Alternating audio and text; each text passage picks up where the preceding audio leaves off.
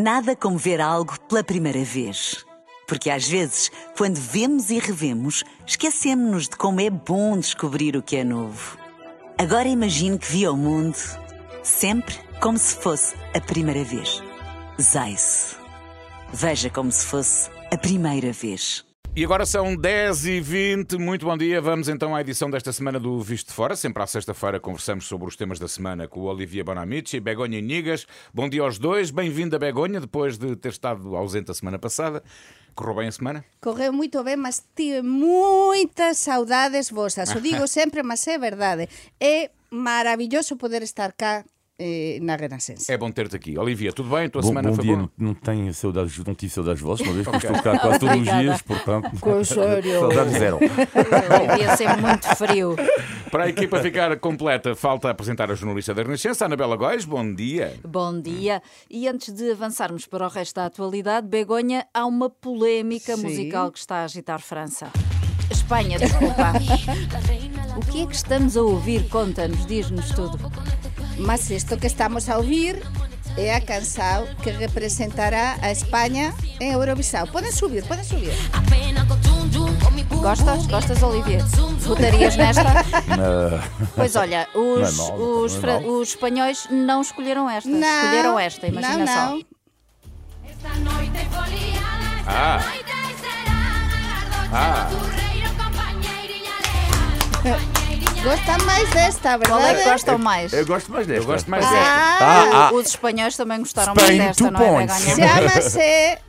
Chama-se chama Terra, eh, parece português, mas é galego, é das Tanxugueiras. Tanxugueiras é un grupo maravilloso de pandereteiras da Galiza que revolucionou o panorama musical español. Levou 70% das votaxoes do público máis de 300.000 votos de público de toda España. Dos, más o xuri que estaba no Benidorm Fest, que o que seleccionaba a música de España para Eurovisao, que tiña 50%, digamos, das, de, de, de total eh, para poder votar, non é? para o gañador, pois pus as tanxugueiras na quinta posición. E a primeira posición foi para Estres Lomé, a gañadora, que parece eh, até físicamente aquela de Chipre, do Chipre que quando foi o festival de, de Eurovisão em Portugal. Não sei, não tenho sido. Estou curioso para ver o que é que os franceses vão escolher, que normalmente os franceses escolhem Mas sempre. é na- uma na- na- pena, é os uma pena. Porque... Os franceses escolhem sempre na Eurovisão uma canção de sofrimento sobre o amor. É sempre a mesma história. Ai, ai, ai, foste Mas embora. Eu vez o amava amor tanto. É Mas é sempre pena a mesma porque coisa. seria, seria a primeira vez que uma canção em galego, que além disso eh, gostava, todos os espanhóis gostavam, não é? Eh, representaria a Espanha em Eurovisão e foi o que escolheu o público realmente. Então há muita polêmica em Espanha por isto. Muito bem, depois deste momento musical vamos avançar. Aposto que há muitos temas para discutir. Lembro que o Visto de Fora é uma parceria da Renascença com a Euronet, a rede europeia de rádios. Euronet Plus. E há mesmo muitos temas para discutir. Na Europa, quem está vacinado praticamente já não precisa de apresentar teste negativo à Covid-19 para entrar nos vários Estados-membros. Em Portugal, a obrigatoriedade ainda se mantém, mas por pouco tempo, porque o levantamento da exigência já foi aprovado. Só falta mesmo a publicação em Diário da República. Ah, Begonha, o que é que achas eh, desta medida? O que é que te parece? Eh, pareceme lógico, realmente, porque, vamos ver, nós estamos no mesmo espaço europeo eh, todos nós, os cidadãos da Unión Europea. Temos a Omicron en todo lado, en todo lado, queramos ou non queramos. Por tanto, o de, o de ter eh, o de ter de apresentar obrigatoriamente cualquier persoa que entre en Portugal, non é? O, alén do certificado de vacina SAO eh, contra o COVID, eh, este test de antisenio, o PCR, non tiña moito sentido porque eh, Portugal estaba a ficar isolado nisto. Non é? E entón estamos a, a camiñar, iso nos dicen os especialistas, para unha endemia, non é? Por tanto, eh, isto estáse a lixerar, pensemos e crucemos os dedos, eu acho que é lógico. Olivia, achas que faz sentido nesta altura acabarmos com, com esta exigência de teste para quem está vacinado, claro, para circular entre os vários Estados-membros? Sim, é, Beon disse que é lógico, sim, é lógico e um alívio também. Uh, também para não demorarmos 50 horas, quando apanhei um avião no outro dia, fiquei uh, abismado que entre a apresentação do check-in, o passaporte, o controle das malas, o teste negativo, o passaporte, o check-in. Não, Isto é uma loucura. Portanto, é um alívio.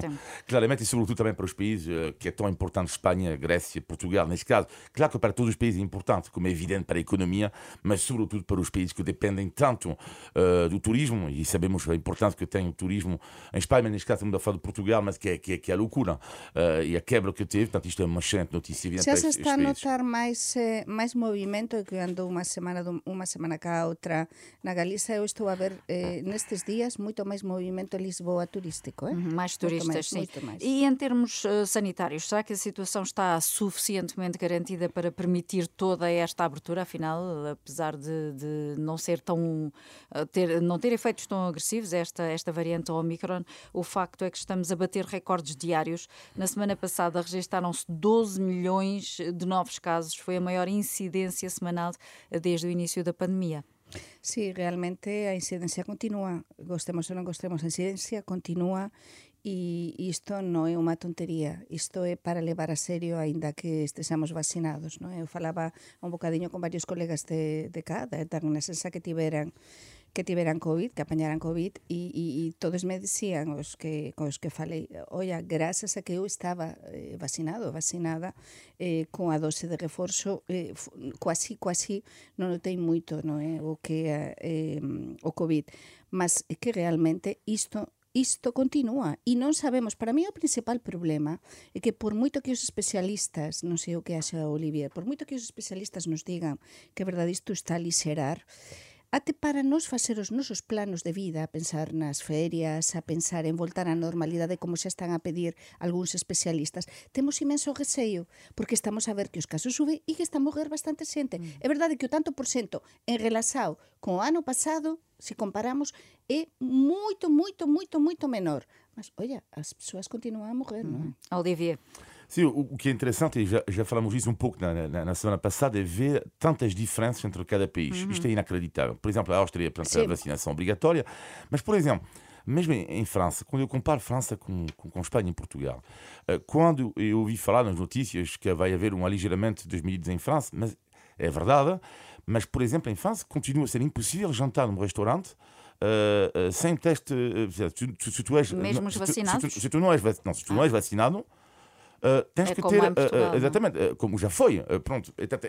Não, é, loucura. Ou seja, tu, tu para qualquer situação, tens que ter certificado de, de, de, de vacinação. Então, mesmo o teste negativo não é suficiente. É isso que eu queria dizer. Uh, peço desculpa, eu acho que me enganei o teste negativo em França não é suficiente. Uhum. Tu tens, tens que ser vacinado para comer Sim. num restaurante.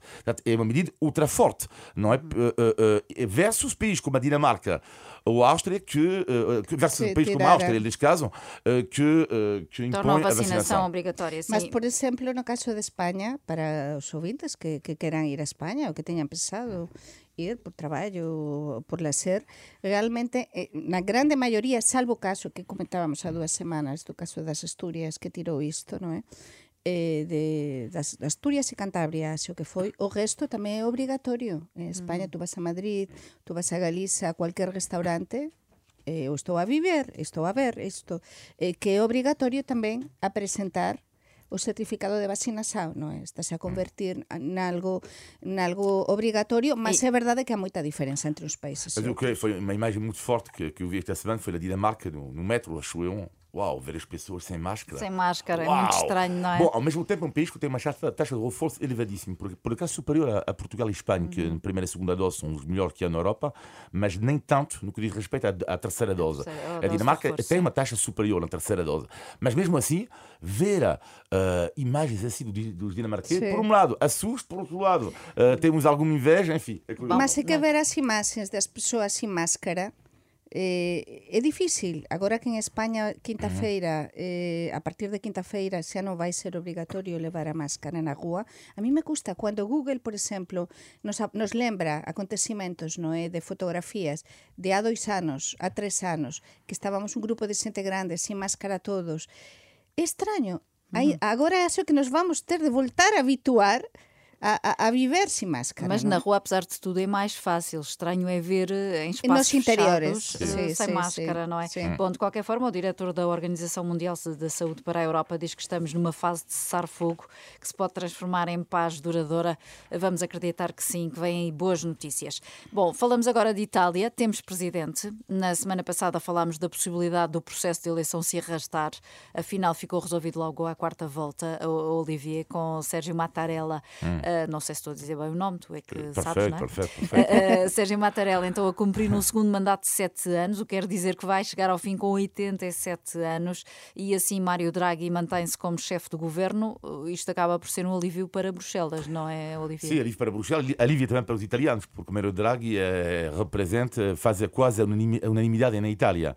Uh, e é evidente que, tendo em conta as reformas que ele fez e o plano de retoma económica, precisam esquecer que a Itália é a terceira economia a nível europeu, a importância, a sua manutenção. Mas o que é surreal no caso italiano é ver o sistema eleitoral italiano. Isto é inacreditável. Uhum. Quando vocês pensam que o Mattarella nem era, não era candidato. Nem era candidato. Isto é, isto é inacreditável. Para já, pronto, são os, os, é o Parlamento que vota. Mas você pode imaginar que um presidente uh, não era candidato e depois é um pouco como Papa, não é? Uh, depois os cardeais, depois há umas negociações e tudo isso. E, tudo, e, e, e é botice segredo. Portanto, é, é um pouco surreal. E depois houve um consenso. Mattarella, vai, faz favor, dá-nos um jeito, tá bem, pode ser. Uh, você não é meu presidente. É, Sim, não, mas é Itália. Falamos de Portugal tantas veces, non é? Dicemos, ah, este país, mas é que os italianos acho que ainda nos gañan neste tipo de cousas, porque ele non se quería recandidatar. Este home xa tiña o seu apartamentiño, xa tiña todo, xa tiña feito mudanza para eh, voltar a facer unha vida normal. E precisamente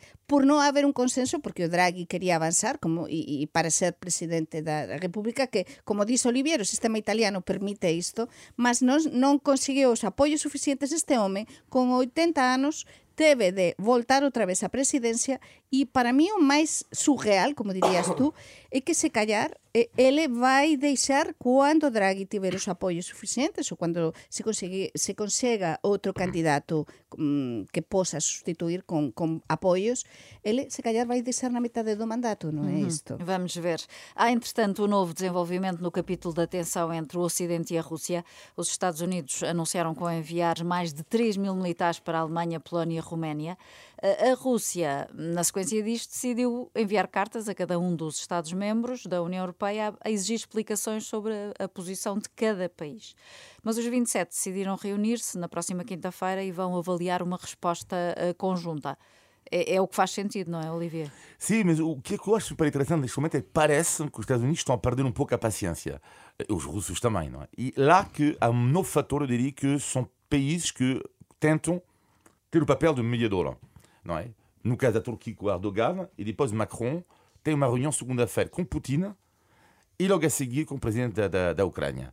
E isto eu diria que é uma, uma novidade. Uh, Macron, eu acho que já há dois anos e meio que nem viu Putin. Uhum. Uh, e o facto dele presidir a União Europeia e se encontrar com Putin logo a seguir com a Ucrânia significa que a União Europeia quer novamente ter um papel de diplomacia importante. Eu acho que isto uh, é uma novidade. Uhum. Que eu, achas, Begonha? eu estou a, a, acompanhar este tema desde há várias semanas com, muitas, eh, com muita preocupação. Hoje, precisamente, o Papa Francisco fala da Terceira Guerra Mundial a pedaços, ou aos pedaços.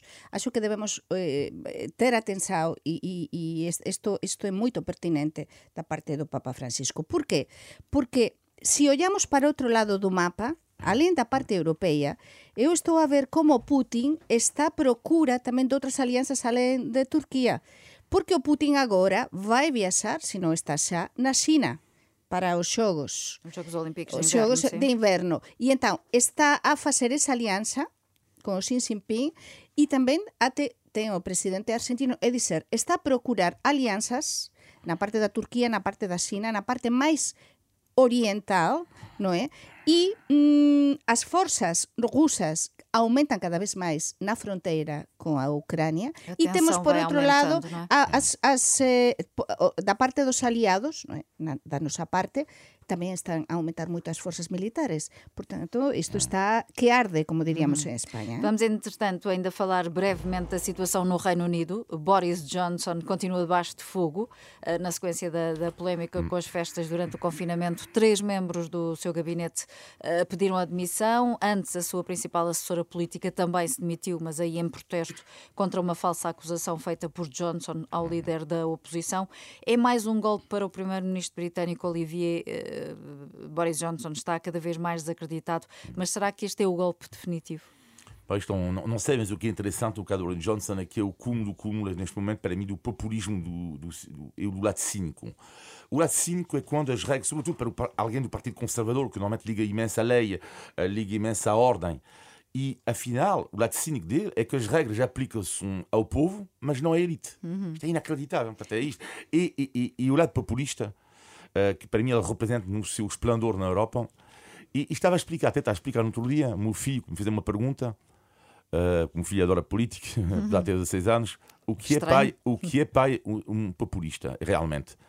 Expliquei que na, na, na essência da, da, palavra não é populismo, é uma palavra positiva, porque significa estar perto do povo, mas hoje em dia, claro, o populismo já tem uma tendência negativa. E encontrei ah, esta definição, por acaso, esta semana num jornal, em duas linhas, que é que se aplica perfeitamente ao Boris Johnson. E passo a citar: um populista é alguém, adoro esta frase, é alguém que nega a complexidade da realidade. É alguém que nega a complexidade da realidade. E exatamente. E diz tudo. Begonha, concordas que, que Boris Johnson faz isso? Sim, sim, sem dúvida. Parece uma criança, uma criança consentida, uma criança. Porque estamos a pensar que um primeiro-ministro eh, que estaba a xuntar a facer as parties, as festas, uh -huh. nos piores momentos possíveis, Co, co... Mas agora, na sua defesa, também faz insinuações contra, contra, contra os razões, Exatamente. E depois a criar essa divisão interna, mas ao mesmo tempo, como não surgiu um candidato para substituir, os propios conservadores están a actuar con cinismo e a se aguantar, non é? Mas penso que isto, isto xa é o fin dele, realmente. Só 30 eh, segundos, Begonha, para falarmos da reforma laboral em Espanha. O governo conseguiu ver a sua proposta aprovada no Parlamento por um cabelo, como dizia hoje um jornal, que é como quem diz porque um deputado se enganou. Claro, imaginen que acontecese en Portugal, é dizer, o goberno de Pedro Sánchez que é minoritario tiña xa unha, ser, unha serie de apoios para, para que esta reforma fose aprobada da parte dunha serie de partidos minoritarios, entre eles União do Povo Navarro, que finalmente non votou a favor e entón ficaban con menos votos, é dizer, houve un engano total, até a presidenta do Parlamento Español diz non, non pasou a reforma, mas que aconteceu? que un deputado do Partido Popular de centro-direita que estaba en casa doente eh, votou por engano, e le dis que non, que nos enganou, mas votou telemáticamente a favor Portanto, pasaron 175 a favor, 174 votos en contra e gañou a reforma. O certo o part... é que pasou, por um se ganha, sí, por mas se o Partido Popular pedeu ao Constitucional que, que evalue isto. Faltam 22 minutos para as 11, estamos no Visto Fora, um programa que fazemos aqui na Renascença todas as semanas, em parceria, em parceria com a Euronet, a rede europeia de rádios. Euronet Plus. Por caso, eleições de domingo ditaram a vitória por maioria absoluta do PS ao PS e a António Costa. Ficaram surpreendidos com este resultado? Olivier, semana passada dizias, eh, acreditavas que tanto o PS como o PSD poderiam ganhar, afinal, ficaste surpreendido? Claro, imagina quem que não ficou surpreendido com a maioria absoluta. Agora, eh, sim, há tantas coisas para dizer sobre isto que eu vou devolver apenas um ponto. Hum. Para mim, eu tinha feito uma comparação com a vitória de, de, de, de António Costa possível, a maioria absoluta, com a vitória de Donald Trump. Que é, Donald Trump, quando ganhou, foi a vitória da maioria silenciosa. A comunicação social não conseguiu ver uh, um vento de revolta que havia dentro da sociedade americana. E para mim foi uma parte de derrota da comunicação social. Agora eu sinto-me derrotado, como jornalista, com a vitória de António Costa. Vou explicar porquê. Para mim, uma derrota da comunicação social e das instituições de sondagens. Porquê? Quando tu és jornalista, tu consegues ler o pulso do país. Uhum. Ganhou a maioria silenciosa. A maioria que diz, tu podes concordar ou não com isto, cada um, mas a maioria diz o seguinte: discurso claríssimo. Um, Portugal não está assim tão mal como isto, pelo menos António Costa não fez um trabalho assim tão mal como isto. Segundo ponto, nós não acreditamos na mudança das garantias que nos deu a direita. Mas esta maioria silenciosa ela não aparece na internet, não aparece nas redes sociais, não aparece na rua. Aparece muito pouco dos jornais. As pessoas deram claramente um sim ao Partido Socialista António Costa e por isso que eu digo, eu, é uma derrota também da comunicação social que não soube ler, lá está, o pulso deste país, que eu considero, afinal, porque estamos a ouvir sempre. é uma vergonha, é uma vergonha, uma vergonha. E tanta vergonha, há tanta vergonha, entre aspas, que o país está, é que António Costa só ganha, mas ganha com maioria absoluta. Para mim, é uma grande lição também da democracia o que aconteceu. Para mí, primeiro, as sondaxes, como xa te ha acontecido nos últimos tempos en Portugal, realmente mm. non acertan. Número dois, as sondaxes tamén todo relativo a extensao. Axo, que o povo portugués, eh, dis moitas persoas que non tiñan pensado ir a votar, foran a votar no domingo. Número 3. Este país non deixa de sorprender. É unha expresión que eu utilizo moitas veces Por iso eu gosto tanto de Portugal porque é sorprendente. E é verdade que os xornalistas ás veces tamén nos enganamos. É dizer, e o que dixo Olivier, e é bon ser humilde, é verdade que ás veces non somos capaces de ver o pulso da mm. sociedade, mas tamén aquí há un, un, un tema xave, e é que o povo portugués non quería, non encontrou non encontrou unha alternativa de direita mm. suficientemente por, eh, forte precisamente mm. para gobernar. Mm. Entón, O propio, o propio Rui Río asumiu isto e na noite electoral ele asumiu que non podía ser, é dizer, que se tiña enganado totalmente e xa sabemos que ele non vai continuar, xa é oficial. Mas con todo isto, o povo portugués demostrou que non quería mudanzas, que quería continuar igual. E é mesmo así. Uma coisa curiosa também que aconteceu no domingo do dia das eleições, e para mim tem muito a ver com a vitória de António Costa, é que, portanto, uh, as sondagens davam mais ou menos um, uma ligeira vitória do Partido Socialista. Bom, e então, à tarde, vou num café, na minha zona, em Almada, lá, está a tentar medir o pulso. Bom, hum. vou tentar medir o pulso, claro, não é? Claro que não é nenhum método científico. E apanham quatro pessoas da extrema-esquerda do meu bairro, não é? Três comunistas e um do Bloco de Esquerda, com quem os quatro muito bem com eles. E faço-lhe a pergunta: uh, então já foram votar? Sim. E como dou muito bem com eles, apesar de o segredo do voto, mas pergunto: votar então, votar comunista e bloco da esquerda? Não. Eu não.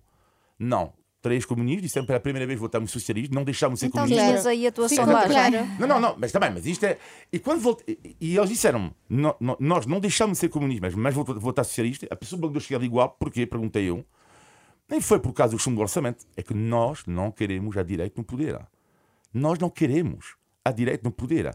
E houve, foi, foi, este voto útil e importante. Voltei para casa e pensei: se todo o país pensa assim, o PS terá maioria absoluta. Mas o que estás a dizer é verdade, porque no dia anterior estávamos a almoçar Eh, a miña familia e eu estábamos a almorzar nun restaurante de Lisboa, e depois falamos co, co eh, empregado de mesa, co dono do restaurante, e nos responderán así, así. e dizer, mm. vamos votar socialista porque non queremos que gañe a direita. E, e é verdade que o voto útil funcionou. E outra coisa que eu no mesmo día das telexoes estaba a observar, cando os nosos colegas das televisores dicían as persoas están a demorar moito mm. en depositar o voto. É dicer, Neste caso, non se votou os de sempre. Houve moitas persoas que mudaran da parte da esquerda a súa intenção de voto.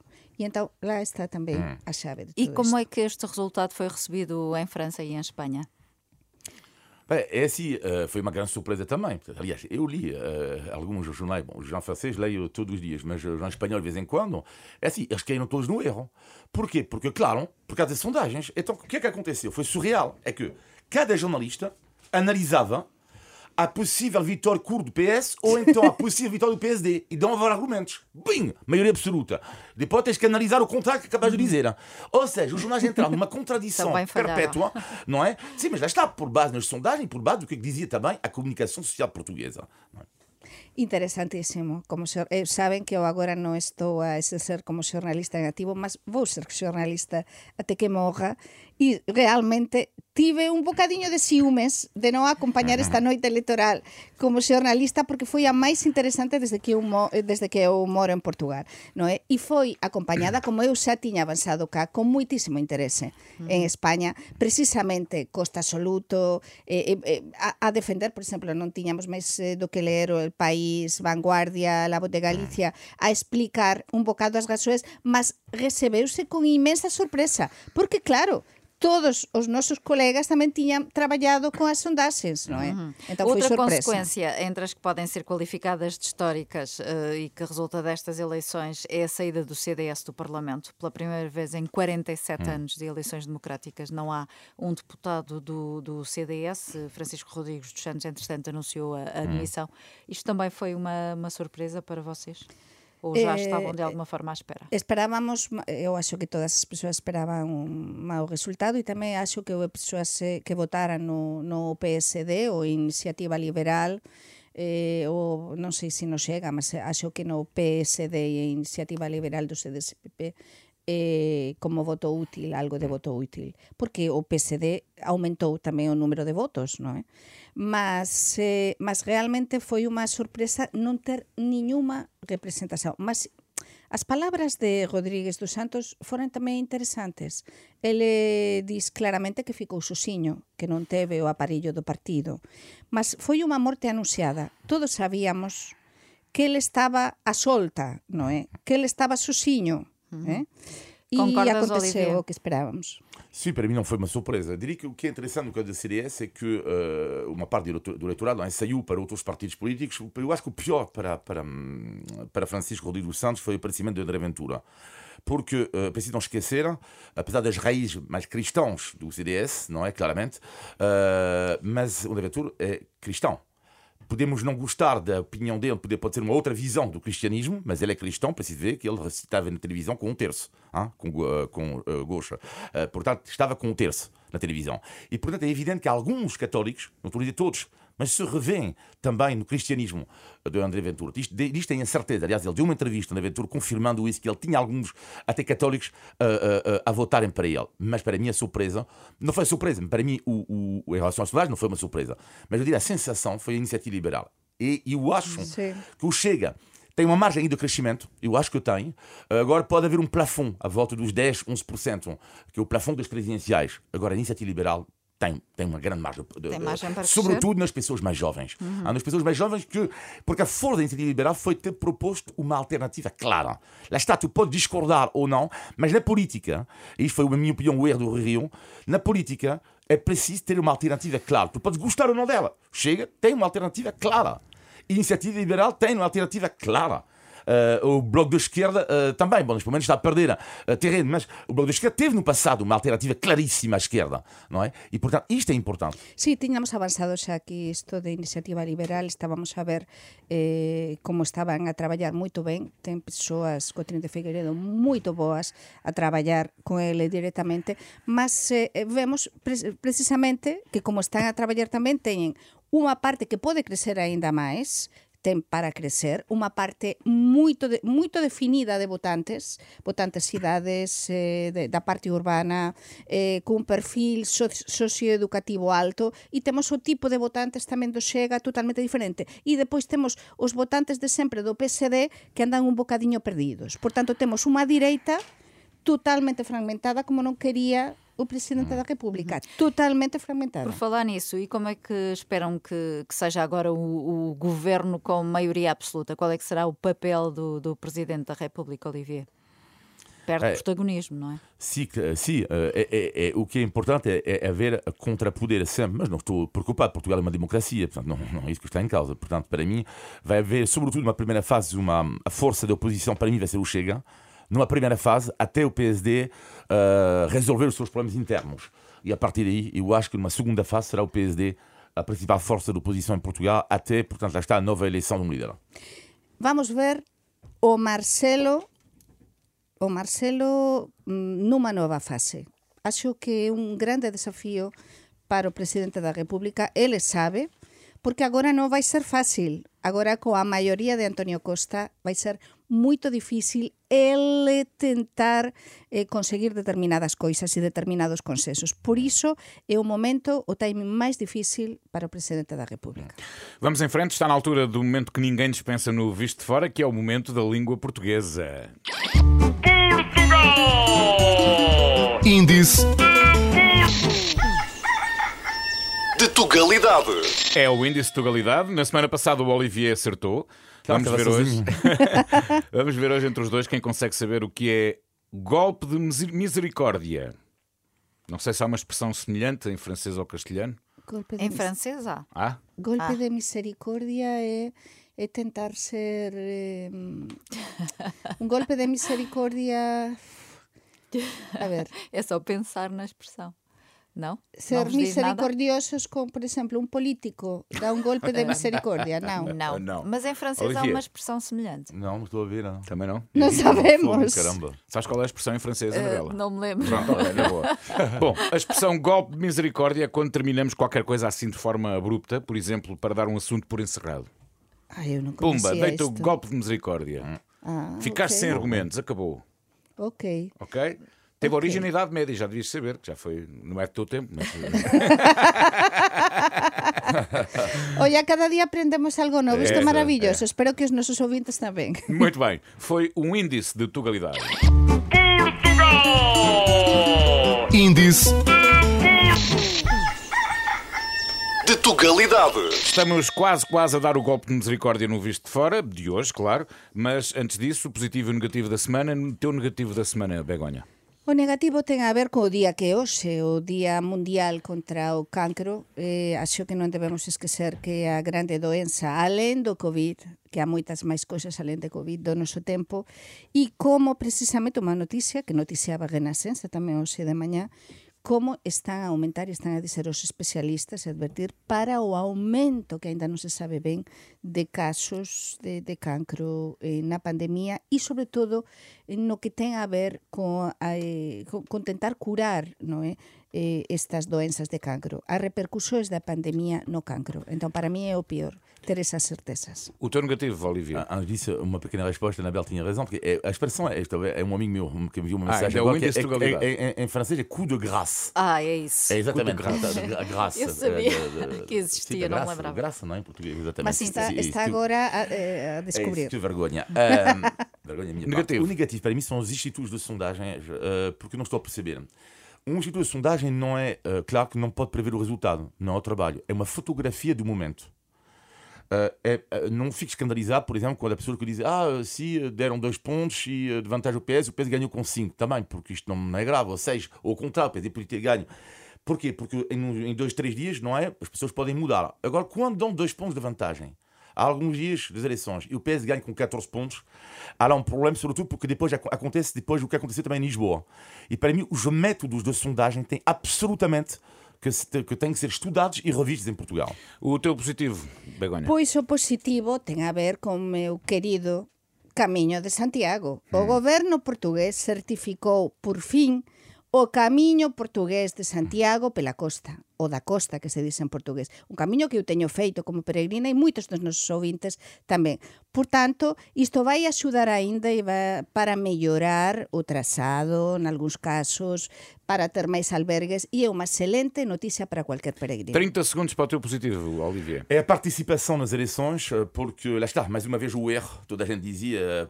"Ué, A abstenção vai ser elevada, sobretudo as pessoas Sim, isoladas é não vão verdade. votar. Foi exatamente o contrário eh, que aconteceu. E, e este ano, porque lá está, no palpite, a minha volta, raramente, eh, ti- lá está, devia ter ouvido mais, raramente eh, tinha ouvido tantas pessoas à minha volta falar de política, nos cafés, na rua, entre amigos. Eh, e isto também era um sinal que, afinal, eh, tivemos eh, debates, qualidade democrática, pessoas com ideias diferentes. Isto, claro, que é super positivo.